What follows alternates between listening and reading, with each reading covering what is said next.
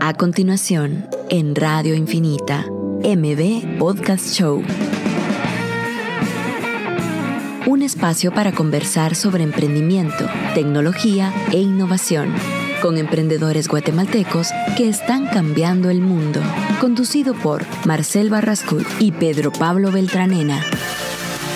Que lo distinto te encuentre. Esto es MB Podcast Show.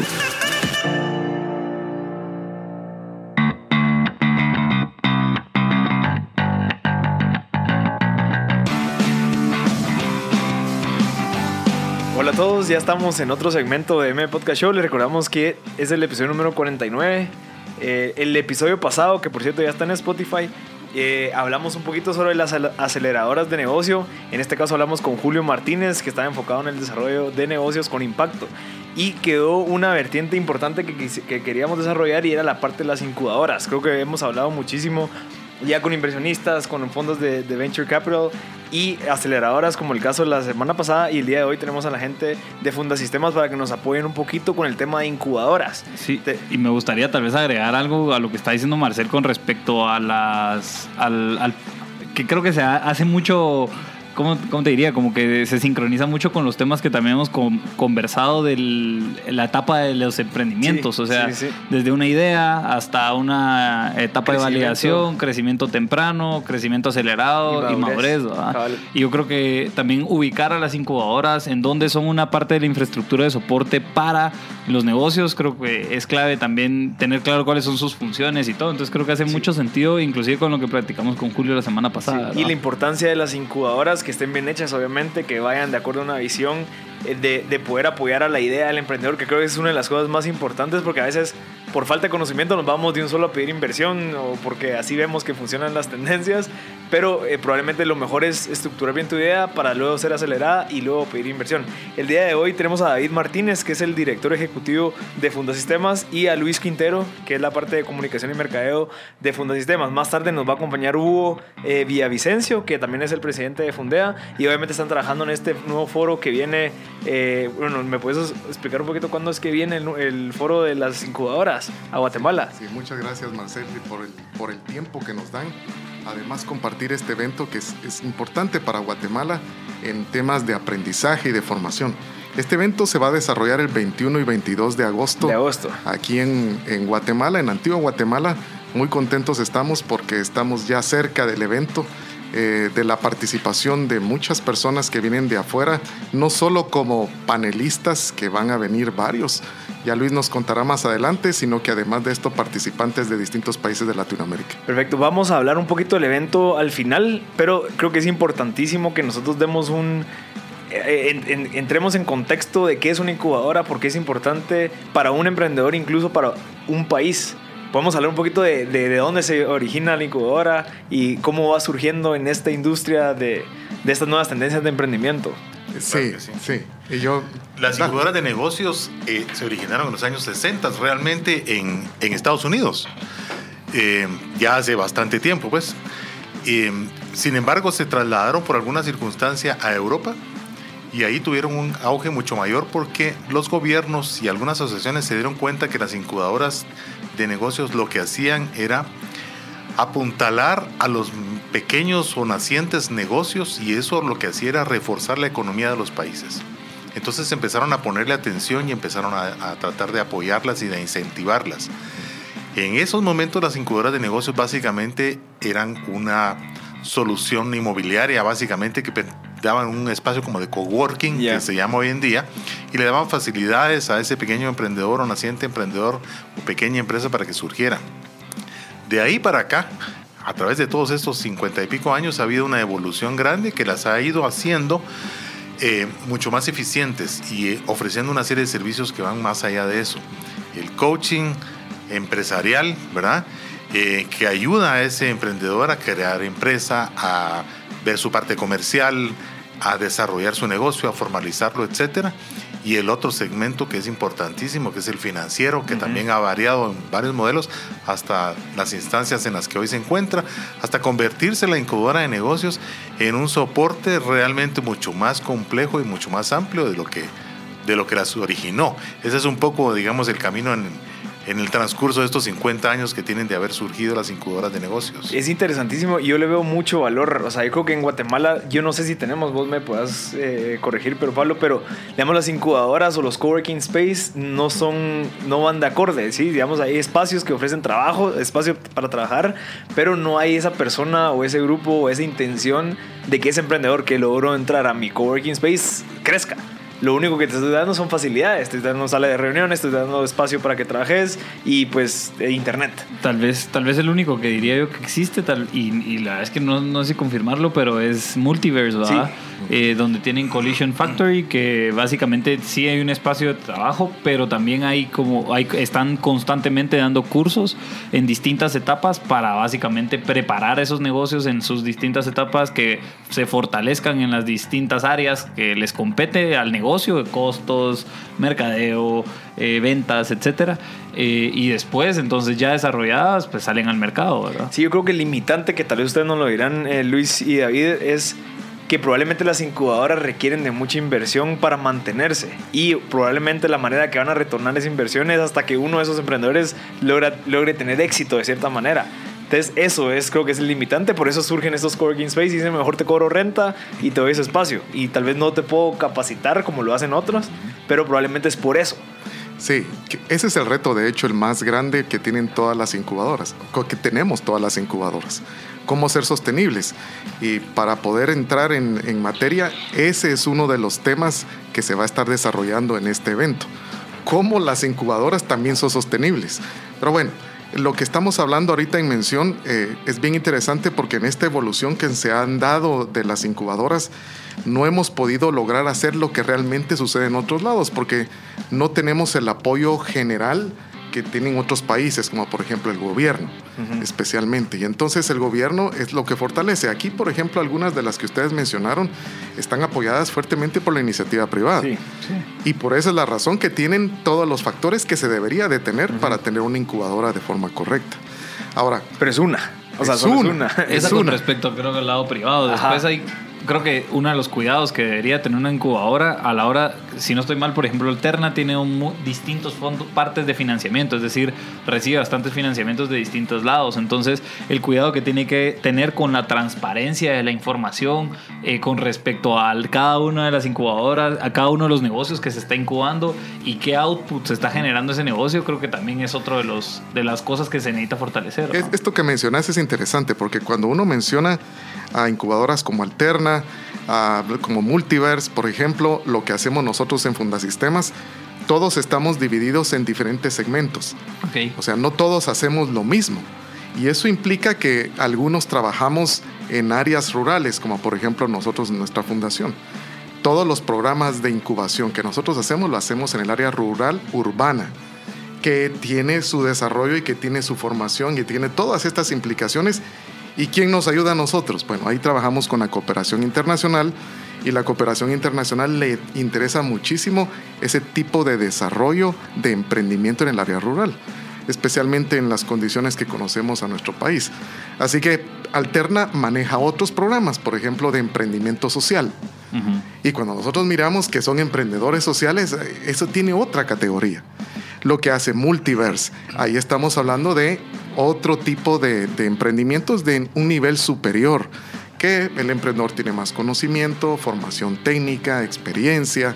Bueno, a eso nos, capital. Ahí, ahí va acceso a capital. Entonces, todos estos niveles hay que entenderlos, porque cuando uno los comprende, entonces uno puede decir, yo me quiero ir con la incubadora A, la B, la C porque de todo depende de cuáles son mis condiciones y qué es lo que estoy buscando. Qué interesante.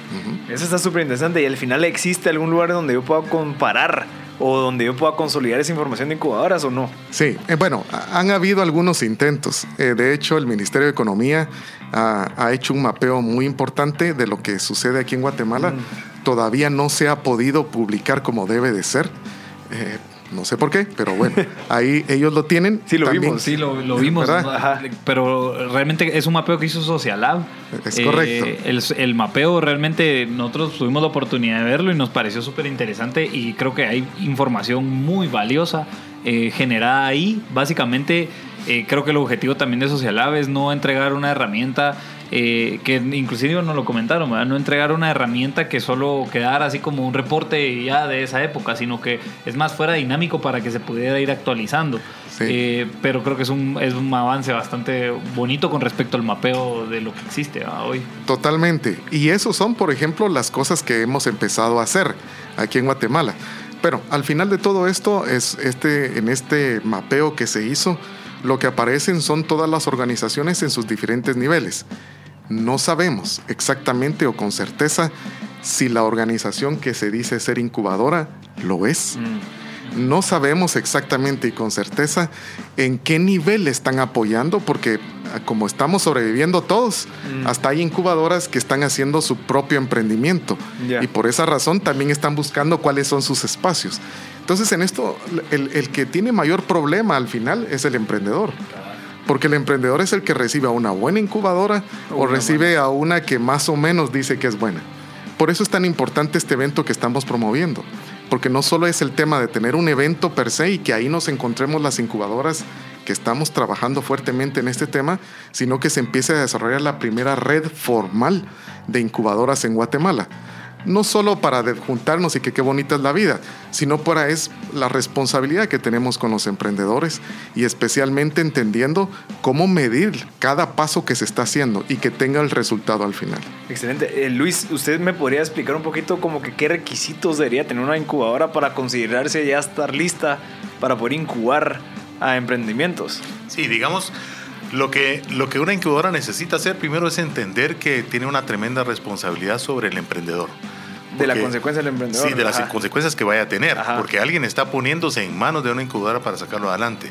Entonces, ah, los primeros pasos que debería de dar es hacer un estudio y un análisis de ese emprendedor. Mm. ¿Quién es? ¿Tiene realmente las características y las capacidades para ser un emprendedor? Eh, ¿O es alguien que por necesidad está moviéndose hacia eso? Que eso es un fenómeno que pasa Sí. mucho acá en este lo país. logramos, ¿verdad? ajá. Y ya lo identificaron ustedes, Sí. pues, pero la gente dice, ay, qué emprendedor el muchacho. No, lo que pasa es que no consiguió trabajo. Entonces tuvo que O no quiere trabajar. ni o- quiere- o abrió la puerta del garage y puso una carreta de chucos, no sé, ¿verdad? Eh, entonces lo, lo, lo lleva a eso. Luego la incubadora tiene que analizar si realmente, que si él es un emprendedor, qué capacidades tiene y, y cuáles no tiene, para entonces poder conducirlo y reforzar las que no tiene y apoyarlo en ese sentido y guiarlo correctamente. Entonces ahí entra la parte empresarial, la parte comercial, la parte de relaciones y contactos. ¿Existe o no existe mercado para la idea genial que puede que esté teniendo? Eh, porque muchos se van por la idea, pero jamás se ponen a pensar si hay un mercado allá afuera que requiera ese producto, ese servicio, esa idea y luego guiarlos en la parte de financiamiento. Entonces, es un, una oferta de servicios integrales que van más allá de lo que hablamos al principio, de un espacio de coworking y una internet, que ayuda mucho. Eh, porque también la relación y ver qué, qué otra gente está haciendo, etcétera, eso está bien, pero necesita cumplir con esos estándares. Le voy a agregar un par de cosas a lo que dijo Luis. En cada una de estas etapas es importante que la incubadora pueda entender que hay indicadores de medición de avance. Mm. Y eso lo debe de saber el emprendedor. Porque cuando él lo entiende, quiere decir que vamos por el buen camino. Y la segunda, una incubadora, por más buena que sea, no lo sabe todo. Por eso es tan importante entender que las incubadoras deben de tener alguna especialización. Y eso es clave para el emprendedor. Si uno llega con una, incubadora y le dice, mira, yo soy emprendedor y me interesa esto o aquello, y te hacemos lo que sea, no hay problema. No necesariamente puede ser la mejor incubadora. La incubadora tiene especializaciones, hay unas tecnológicas, unas artísticas, etcétera. Y es por lo mismo el conocimiento del mercado, el financiamiento que se les da, etcétera. Conocer esa parte por parte de la incubadora es fundamental. Si no, puede ser de que también sea una emprendedora incubadora. Ok, perfecto. Vamos a ir un corte y regresamos con más sobre el tema de las incubadoras. Estás escuchando MB Podcast Show por Radio Infinita.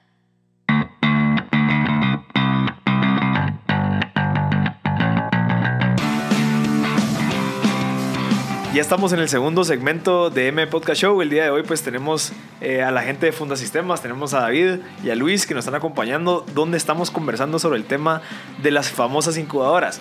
Si ponemos una línea de tiempo en el proceso de tu idea o el ciclo del emprendimiento, nos vamos a dar cuenta que la incubadora es necesaria en la etapa de la idea. O sea, tenés una idea, probablemente la idea que esté ya sea validada o comenzada, no solamente una idea de pensar, porque obviamente parte de los filtros es que la, la incubadora identifique ese emprendedor que está dispuesto a, a llevar a cabo esa idea. Sí, porque no es tan fácil e incluso el costo oportunidad de ingresar a cualquier emprendedor que se hace llamar emprendedor solo porque tiene una idea, probablemente es alto, porque podría estar dándole la oportunidad a un emprendedor que de verdad quiera trabajarla y se la está dando a alguien que solo llegó porque tal vez no quiere trabajar. Entonces es bien importante tener eso en mente. Eh, por eso te preguntaba qué requisitos requiere o qué, qué requisitos tiene la incubadora, que es bueno, uno de esos es hacer un buen filtro es identificar qué tipo de emprendedor es el que debería estar adentro o no de la incubadora, porque esos recursos son es un costo oportunidad. Entonces vale la pena agregar eso. Sí, e- ese es el primer paso. Yo creo que el éxito del emprendimiento está en el conocer a la incubadora correcta y al emprendedor correcto. Cuando entendemos cuál es ese primer paso y está bien filtrado, todo lo demás puede caminar mucho mejor. De hecho, ahí miramos muchos temas tecnológicos, psicométricos que ahora se están utilizando en diferentes lugares.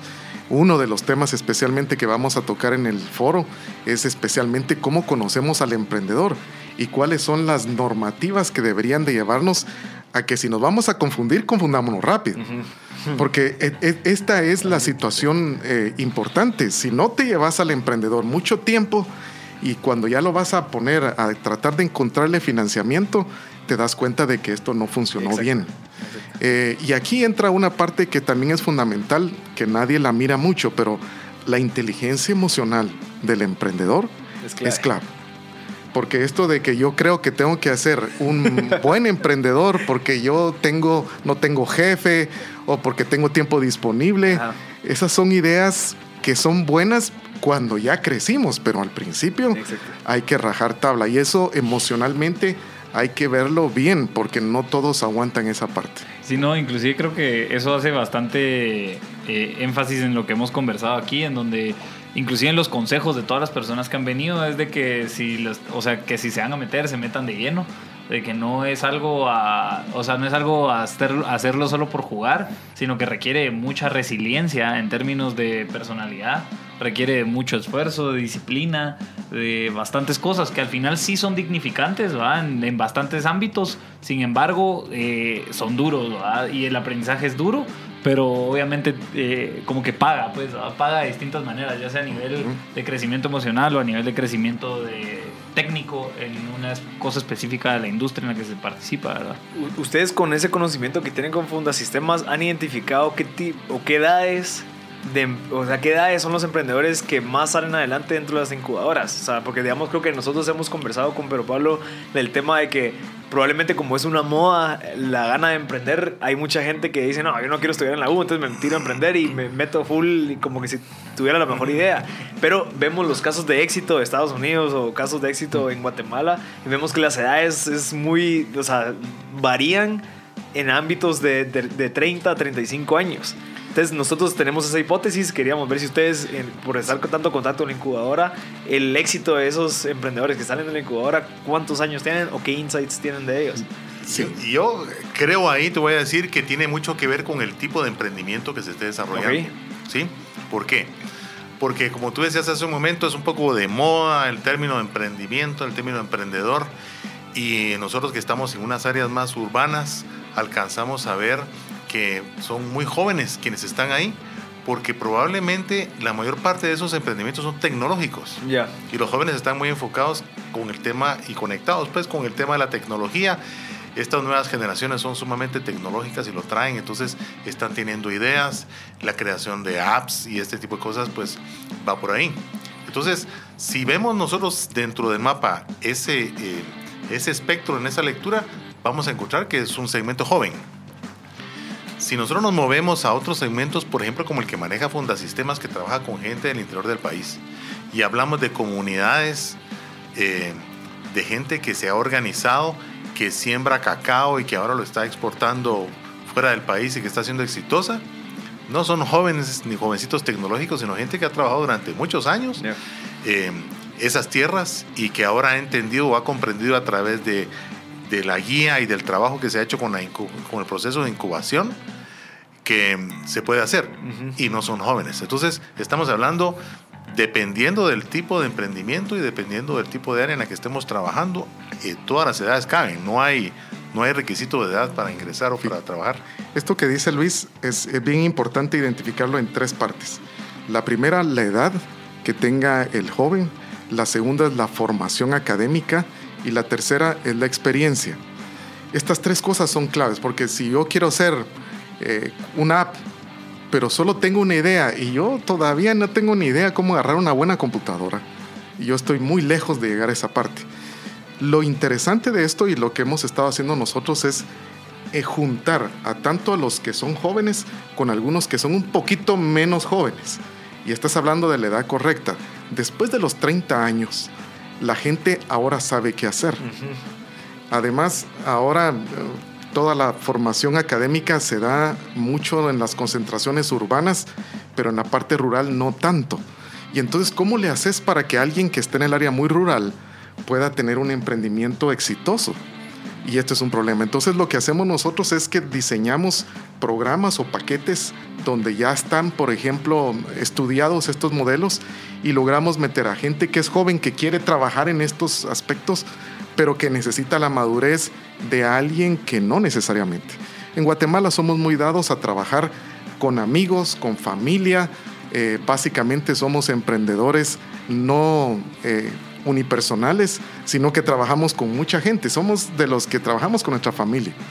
Y las metodologías que hemos venido desarrollando son de empresas familiares, de hecho. Aunque sean ustedes, no son, no son familia, pero son tan cuates como una familia. Eso es exactamente lo que necesita un emprendedor más allá de una edad. Es tener a alguien complementario que nos ayude a poder definir el siguiente nivel. Porque el problema es de que el emprendedor cree que mi idea es tan buena que yo lo hago suficientemente y yo soy completo para esto. No se trata nada más de eso.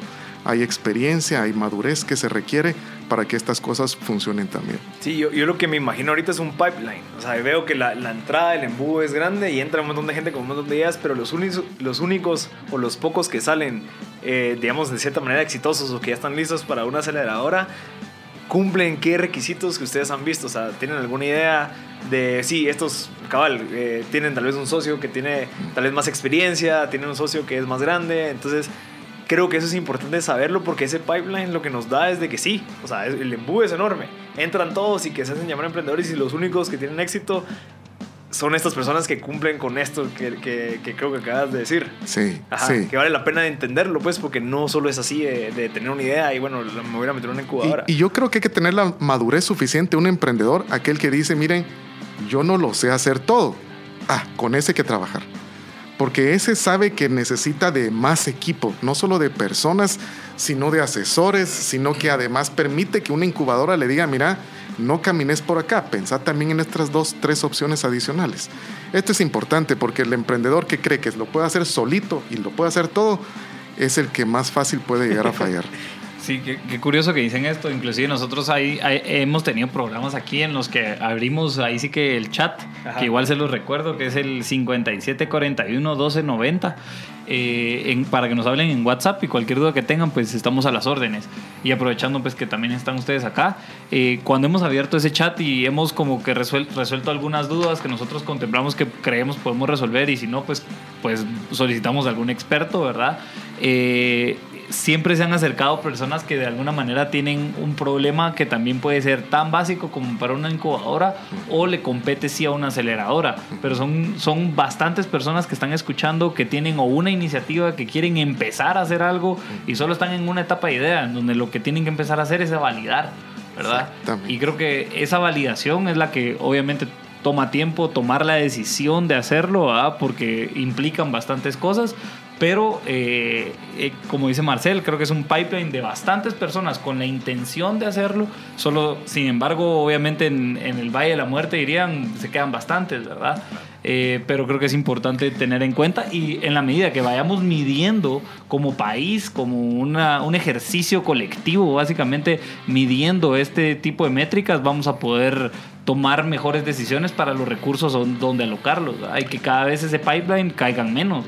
Hay, hay dos tipos de curvas interesantes en el tema de la incubación. La primera le llamamos la curva del dolor, porque todos tratamos de tener el menos dolor posible y evitamos cualquier cosa que nos cause angustia. Sin embargo, en el tema de la preincubación, necesitamos el mayor dolor posible. Esto implica estudiar y validar la idea, trabajar en un prototipo, validar que el prototipo sea el correcto la cantidad de veces que sea necesaria. Y eso estamos hablando solo de la pre-incubación. El problema es de que cuando los emprendedores entran por necesidad, no tienen mucha opción de venir y decir yo voy a validar esto. O innovar. O voy a innovar, porque yo lo que necesito es vivir, pues. Entonces ahí entran, por eso es que está la otra parte de los de oportunidad. Ellos dicen, sí, yo me voy a meter acá y le voy a dar duro y mejor prefiero fallar de este lado a fallar cuando tenga el dinero de alguien más. Ahí es, ahí es esto, es, esto es bien importante. Y solo estoy hablando de la preincubación. Esa es la curva de dolor. Empezamos por el dolor más grande hasta terminar en el dolor más pequeño. Ahora, después viene la incubación y ahí entramos al Valle de la Muerte. Esa es otra curva. Eh, por supuesto que ahora nos toca ir a la calle. Y Pero perder si- plata. Y O sea, estar perder dispuesto plata. perder Eh, eh, plata. estar dispuesto, pero por eso es tan importante la primera curva. Ajá. Porque si en esa primera curva hacemos el trabajo correcto, la oportunidad de un valle de la muerte es menor. Vamos a ir un corte y si no estoy mal ya vino Hugo, que es nuestro otro agregado aquí a la conversación. Vamos a ir un corte y regresamos con el tercer segmento de M Podcast Show. Ya estamos en el tercer segmento de M Podcast Show. Ya acaba de venir Hugo Villavicencio, que es el presidente de Fundea, que nos va a contar ahorita un poquito de qué es lo que trata. Le recordamos que en el episodio de hoy estamos conversando sobre el tema de incubadoras. En el episodio pasado, de la semana pasada, que ya está en Spotify, eh, hablamos del tema de las aceleradoras. Entonces quisimos agregar valor en la parte de, bueno, qué es una incubadora y trajimos a los expertos que incluso van a tener un foro el 21 y 22 de agosto de este tema. Así que creo que es la mejor opción. Tenemos a la gente de Fundasistemas y de Fundea. Hugo, bienvenido, ¿cómo está? Muchas gracias, eh, gracias por el espacio, buenos días a todos. Pues aquí adhiriéndome. Eh, Gracias. Eh, Realmente pues es un gusto el poderlos saludar eh, por este medio y compartirles, bueno, como tú me decías, ¿qué es Fundea? Fundea es una de las microfinancieras líderes en Guatemala. Eh, tenemos más de 27 años de operar. Eh, nos debemos todo en el área rural. Realmente mm, hemos llegado a invertir pues, a nivel de pequeños productores agrícolas, agropecuarios y en pequeños empresarios. Eh, eso ha sido mucho del enfoque de nosotros y hoy en día, por lo que nos trae por acá, eh, realmente pues hemos venido viendo las tendencias y las tendencias es del bono demográfico, el tema de generación de empleo y queremos ser uno, eh, uno de los pioneros en hacer finanzas de impacto. Mm, ok. Cuando es finanzas de impacto es junto con Fundasistemas hemos venido trabajando muy de cerca lo que son fondos para el emprendimiento. Eh, Guatemala es uno de los más propensos en, en América Latina en este tipo de temas y mucho de eso es lo que nos trae hoy en día con lo que es el tema de las incubadoras, el ecosistema que se está creando y Fundea quiere ser uno de los pilares en este tipo de temas. Eso, eso quería preguntarle. En el tema de Fundea, ¿usted vio la oportunidad, digamos, de tener tanto contacto con personas que quieren eh, microcréditos o créditos, de la necesidad de incubar esas ideas para que se lleven a cabo de una man- manera correcta? Y por ende está apoyando este tipo de movimientos. Afirmativo, así es. Mira, eh, realmente, digamos, eh, como decimos nosotros, pues nos debemos realmente a, a querer desarrollar y generar empleo y calidad de vida. Y uno de, las, de los temas es este que lo venimos observando. Aparte adicional, que ya se nos acerca en Guatemala el fenómeno que es el bono demográfico. Eh, ese tema contribuye a poder impactar y poder invertir en tesis de emprendimiento que hemos visto que Guatemala tiene mucha fuerza en eso. Muy positivo, ¿verdad? Entonces eh, queremos hacerlo. Creo que en este tema que yo mencioné, que es el ecosistema, en el ecosistema pues eh, hay una parte fundamental que es y que es un tema muy disruptivo, eh, la participación de lo que son las incubadoras. Ujú. Las incubadoras es como el mentor para el emprendedor, es el que los puede apoyar y llevar desde su idea temprana eh, en su etapa de madurez y en la parte cuando ya está en la parte de punto de equilibrio. Eso nosotros como al formarnos de la parte inversora e interesada eh, en ese tema lo vemos muy bien porque mitiga el riesgo Ujú, y sabemos de que un inversionista eh, eh, eh, la incertidumbre lo ahuyenta mucho, ¿verdad? Ok. Ujú. Digamos, en, en el tema de Fundea, ¿usted qué requisitos tenía antes de que existiera el tema de las incubadoras? ¿Qué era lo que, que les pedía o cómo, cómo quería que la gente se, preparara para poder eh, tener acceso a esos mi- microcréditos? Mira, nosotros tenemos unos programas que creo que ya estamos bastante, se puede decir, nos permite ingresar e internalizar en una forma mucho más acelerada. Porque, digamos, dentro de Fundea nosotros no solo es dar el crédito, sino que realmente preparamos y damos capacitación al pequeño productor y al pequeño empresario. Entonces los preparamos, los mantenemos monitoreando y les damos muchos insumos en el tema técnico. Eh, cuando hablo de pequeños productores, para decirte, los preparamos y tenemos una unidad eh, que se dedica a la capacitación técnica y empresarial para el pequeño productor y, empres- y al empresario. Y entonces sobre esa base es como una primera fase. Hoy en día, si alguien nos viene a contribuir como zonas incubadoras, pues creo que nos va a hacer mucho más fácil el trabajo y poder entender más las tesis. Nosotros preparamos a nivel técnico y financiero hasta los flujos de caja de los pequeños productores. Interesante. Yo tenía una duda ahorita y me, y me agrandó ahorita con esto último que dijo. Eh, uno es de que a la, a la hora como, como financiera, digamos, aportan en capital a, distinta, a distintos ejes. Uno, al monitoreo que mencionaba. Dos, a la colocación neta del dinero que necesita el emprendedor. Y tres, a la capacitación. Entonces, esas tres cosas, o esos tres ejes, de alguna manera, es lo que esta en financiera aporta, ¿verdad? Entonces, estos retornos, básicamente, o sea, los retornos tienen que venir basados en cada uno de esos tres ejes, supongo. Y creo que la- la- las incubadoras, en este caso, en la, en la parte de capacitación o en el eje de capacitación, es donde también mitigan ese posible riesgo, es decir, aumentan ese posible retorno. Así es, tenés toda la razón.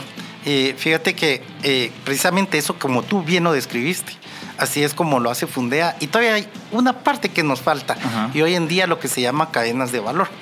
Y al llegar a cadenas de valor es, y es parte del, del componente de las incubadoras también, disculpen que insista en esto, pero realmente Sí, en sí. cadenas de valor es abrirles mercado a los emprendedores. Si eso lo logramos abrir mercado, señores, creo que Guatemala va a tener un desarrollo como no se imagina. Es que yo creo que hay demasiado.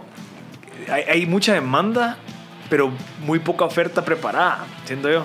Puede, haber, hay muchos problemas que se pueden solucionar, pero si en dado caso esas ideas que, que proponen una solución no están listas, no tienen claro la visión, no tienen claro su metodología, cómo van a hacer plata, cómo se van a escalar y demás, probablemente ese- esa demanda va a seguir existiendo, pero esa oferta de emprendedores es donde se suple con estas incubadoras. Es bueno, ok, metete aquí, te la afinamos, e incluso pivoteamos un par de veces para que esa demanda sea bien eh, pues, ya- ya suplida de cierta manera con buenos emprendedores. Me Entonces, gustaría agregar con respecto a esto que decís de abrir mercado, que inclusive hablamos con Julio la semana pasada y Julio nos decía, le, le hicimos la pregunta de, de que qué problema él se metería a resolver o qué problema le sugiere a las personas que se meterán a resolver y precisamente era la trazabilidad de eh, los pequeños productores, por ejemplo, en donde esos pequeños productores tienen una cadena de valor, o sea, venden al primero que le compra, pero lo, lo venden muy barato, ¿verdad? Cuando ese producto final llega al consumidor final, tiene un precio mucho más elevado. Entonces, en toda esa cadena de valor, básicamente dejó de marginar N cantidad de, de dinero. Entonces, el problema, y creo que es ahí donde el- ese cuarto eslabón de las cadenas de valor, poder asignar una, una especie de trazabilidad o que se pueda trazar ese, esa- ese valor del producto o servicio en la primera instancia y que ellos ganen o marginen la primera eh, por el precio al que se le vende al consumidor final, creo que hay, una, hay un gran valor, ¿verdad? Y creo que a eso se refería. Tal vez agrego en esta parte interesante. Cuando nosotros hablamos de que todos deberían de tener una cadena de valor. No importa si es un agricultor, no importa si lo que está vendiendo es pan o lo que está desarrollando es una aplicación. Todos deberían de tener una cadena de valor y saber en qué parte de esa cadena estoy para poder entender cuál es el siguiente eslabón de crecimiento. Porque lo que pasa es de que con los emprendedores ellos lo que necesitan es empezar ya y creen que ya con eso ya la hicieron. No, no, no. Hay que entender que vamos en el paso uno. En el paso uno yo soy proveedor de quién antes o quién después. Eso yo lo tengo que entender claro. Cuando ya entiendo que ese es mi proveedor o mi comprador, ¿cuál es mi siguiente nivel? Esa parte es clave para el que está financiando. Porque el que está financiando debe de entender de que en los niveles más bajos, cuando yo soy proveedor de alguien, de materia prima o de algo así, eh, los niveles de riesgo son altos. Sin embargo, lo que mitiga esa parte es saber que hay alguien que me lo está comprando en las condiciones que nos hemos puesto de acuerdo. Pero cuando estamos hablando de una panadería, y yo quiero poner una panadería, ¿cómo le hago? Porque mis compradores son los consumidores finales. Hay distintas formas de agregarlo. Voy a hablar de un modelo que estamos haciendo ahora con la panadería. Hay una panadería que lo que está definiendo son pequeños eh, empresarios que le venden a distintos hoteles y restaurantes ya directamente. Para que entonces por lo menos tengan un mercado medio asegurado en las condiciones mínimas, porque lo que están vendiendo es pan, lo vende todo el mundo. ¿Qué es lo que podemos hacer para que esa cadena de valor siempre exista? Por eso es tan importante lo que Hugo mencionaba, porque ahí empezamos a mitigar los riesgos.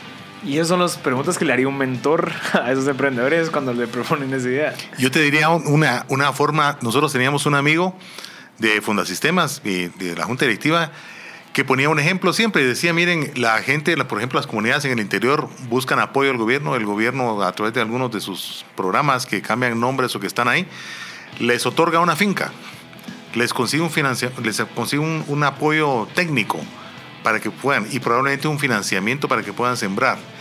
Y en ese sector, en esa área, por el clima y la tierra, se da muy bien el aguacate. Y van, lo trabajan, lo siembran, esperan a que el aguacatán ensaye, patatín, patatán, pasan los 3, 4 años y luego cosechan y se sientan a llorar sobre las cajas de aguacates porque no, había demanda. Entonces, la demanda va primero dentro de esa cadena de valor, hay que establecer la demanda.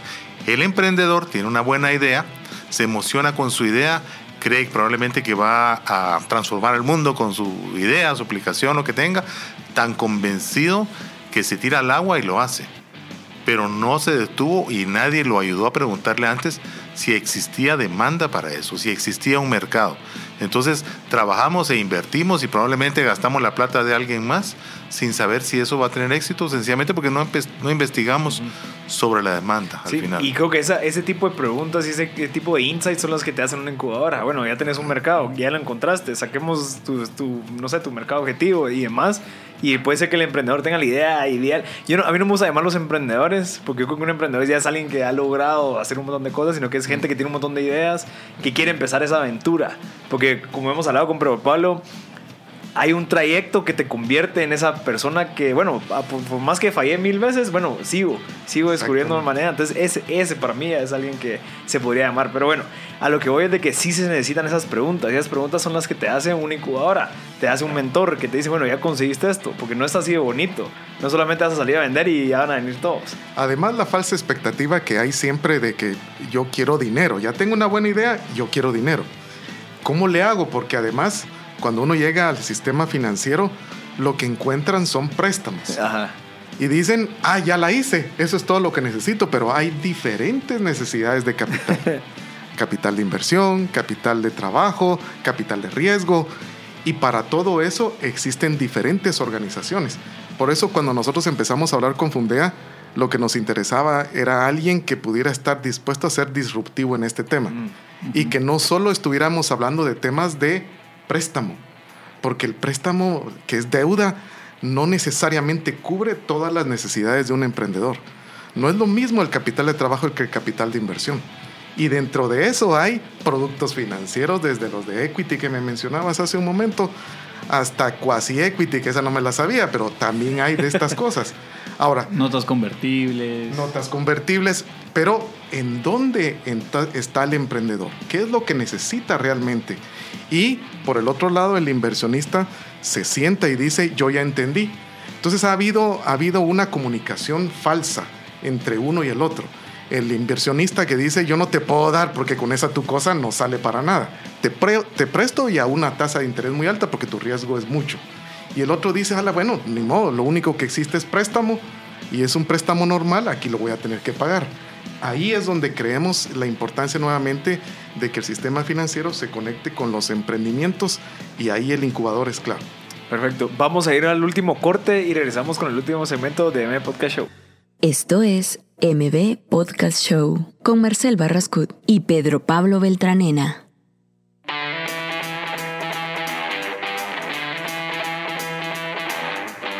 Ya estamos de vuelta en el último segmento de M Podcast Show. Le recordamos que el día de hoy estamos conversando de temas de incubadoras. Tenemos a la gente de Funda Sistemas y al presidente de Fundea que nos vienen a compartir partes del financiamiento, partes de, de, qué es lo que está pasando en la industria de incubadoras y también el evento que se va a llevar ahorita a el 21 y 22 de agosto Así es. en la antigua Guatemala sobre temas de incubadoras. Así que cualquier, yo no sé si va dirigido a cualquier persona o solo gente que está metida en el tema de incubadoras. Eh, Sí, esto va dirigido especialmente al- a los que participan en el ecosistema de acompañamiento a los emprendedores. Entonces aquí encontramos a universidades, que hay bastantes universidades que tienen incubadoras y muy buenas, a la cooperación internacional porque financian a las incubadoras, al gobierno porque debería de ser el ente regulador de este programa y de verdad ayuda en algo, mejor todavía en, en su- en el futuro, pero por ahí está, a las incubadoras, a las aceleradoras y a todo el sistema financiero. Ahora, los emprendedores pueden llegar, pero, pero no van a encontrar lo que están buscando necesariamente. Van a haber muchas incubadoras que pueden decir, y mejor yo me quedo con esta o voy por allá. Eso también puede pasar, pero este es especialmente para la formación de las incubadoras Sí. y Es como un aceleradoras. y todo el panel y exponer qué es lo que está pasando. Mucha, ¿cómo hacemos para mejorar? Mucha, está este problema, hay que solucionarlo. De hecho, no, así, no solo es panel, es, es un foro de discusión. Ah, ok. Que va a haber ahí, es un debate entre lo que yo hice y lo que dejé de hacer y por qué a ti te funciona en Sudamérica y por qué aquí no Ah, funciona. excelente. O sea, hay gente internacional que viene a participar. Sí, vienen, vienen bastantes Excelente. de fuera para poder participar. Excelente. Bueno, si quieren, lo terminamos con, con los últimos detalles al final de este segmento, pero Pablo, creo que tenías unas preguntas. Sí, yo tenía una, una pregunta ahí para Hugo con respecto al capital y es eh, que surge de una hipótesis que hemos conversado con, pues, con Marcelo, con otras personas en, en el emprendimiento, que es de que hay bastante capital en Guatemala, solo que está centralizado. Ese capital centralizado no encuentra, digamos, opciones de inversión a dónde empezar a diversificarse esta misma inversión, ¿verdad? Entonces, eh, uno, si tiene tal vez idea de cuánto capital hay estancado ahí sin, sin moverse, ¿verdad? Y con intención de inversión. Eh, y dos, cuánto ya, pues, tal vez específico para Fundea, cuánto han colocado, ¿verdad? Como ya en este ejercicio que han venido practicando, ¿verdad? Como un ejercicio disruptivo de buscar nuevas fuentes de financiamiento. ¿verdad? Pues, ajá, eso. Claro, Pedro. Mira, eh, te voy a hablar de, de- de todo lo que me has dicho, solo voy a ordenar las ideas. Dale. Em, como Fundea. Como Fundea nosotros tenemos 27 años de operar. Eh, actualmente tenemos una cartera eh, superior a los 260 millones de quetzales. Wow. En promedio, unos superamos los 20 mil clientes. La cartera rota prácticamente una vez al año. Multiplícalo por 27 años. Eso es lo que ha hecho Fundea.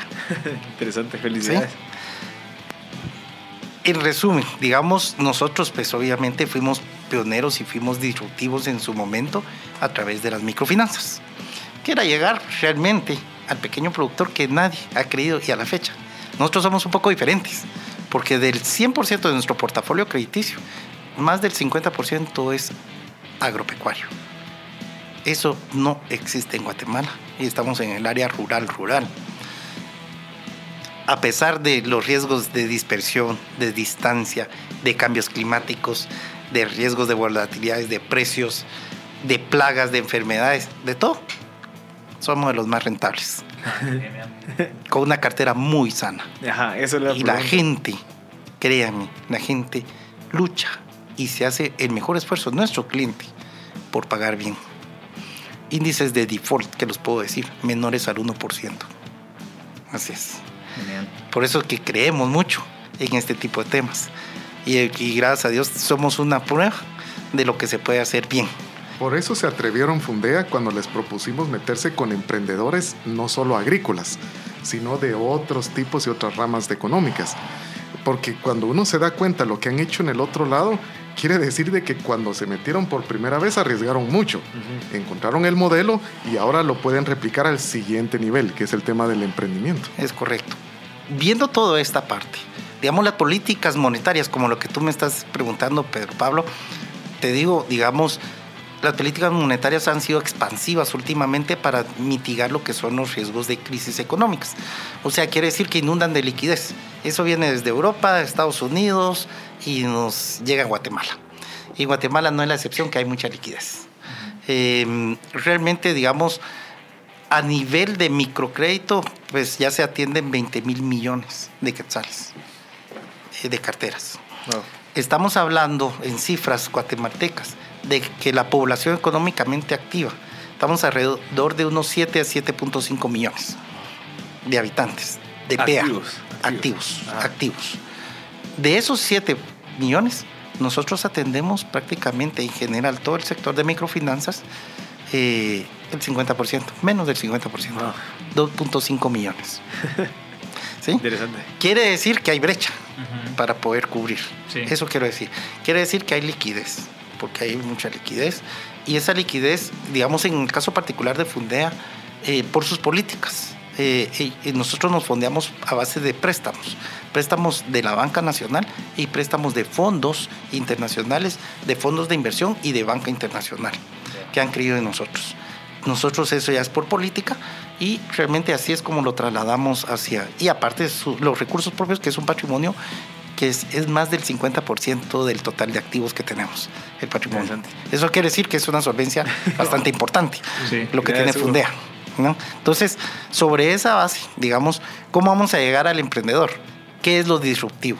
Que hoy eh, todo el esquema que se ha venido trabajando es, como ya lo dijo David, netamente crediticio. Entonces, ahorita, el reto es cómo llegar a no solo ser crédito, cómo llegar a poder invertir con confianza, sin garantías, en un equity, en acciones preferentes, en acciones comunes. Hay que preparar a la gente y hay que educarla. ¿Cómo llegar a decirle, no, te lo vamos a dar vía leasing? ¿Mm? Hay que prepararlos.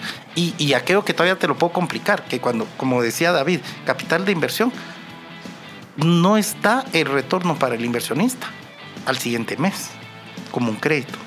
El retorno de sus rendimientos lo va a empezar a ver porque hay que estructurar adecuadamente ese financiamiento.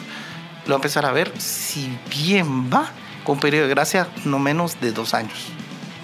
Entonces, eso es lo disruptivo y no tienes garantías.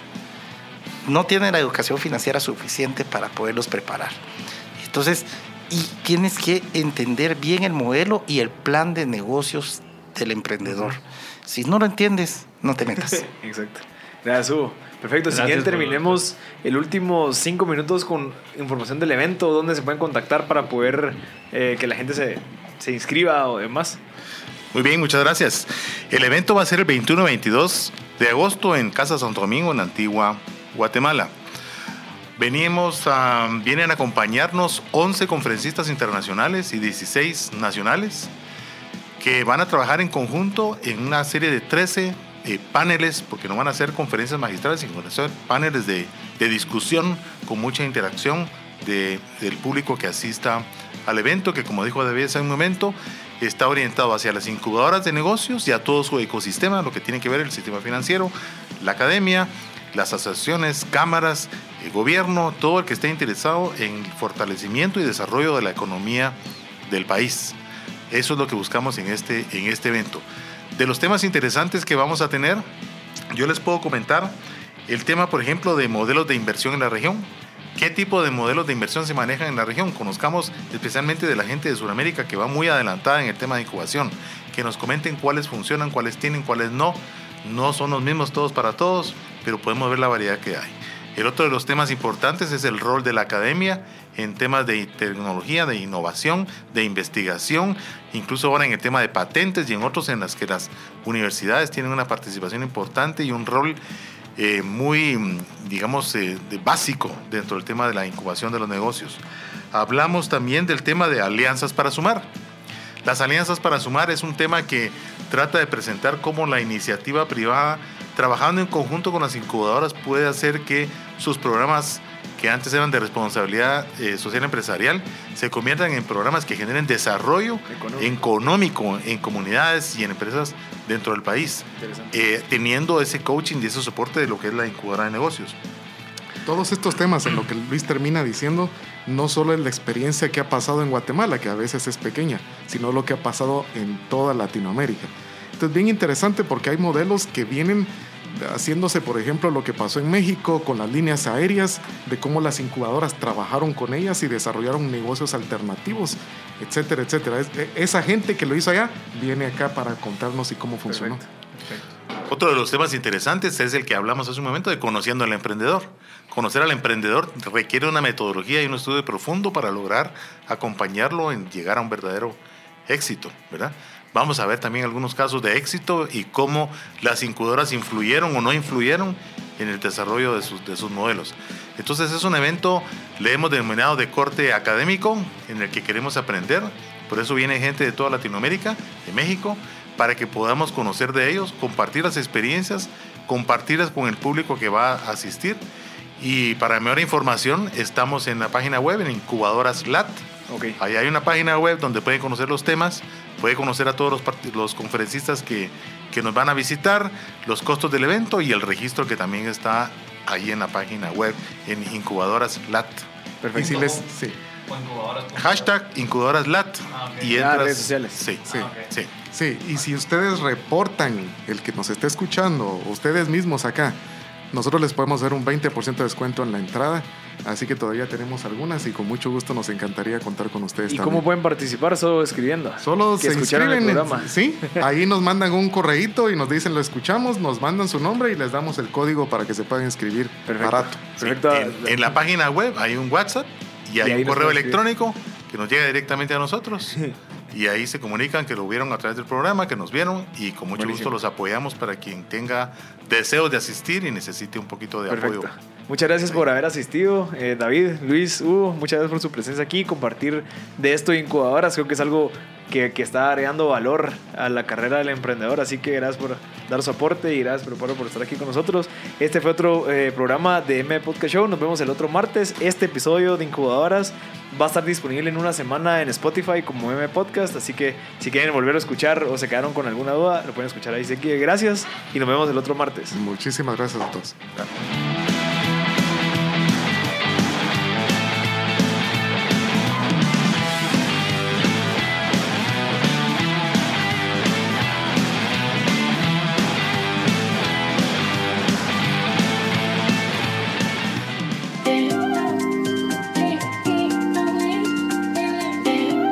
Escuchar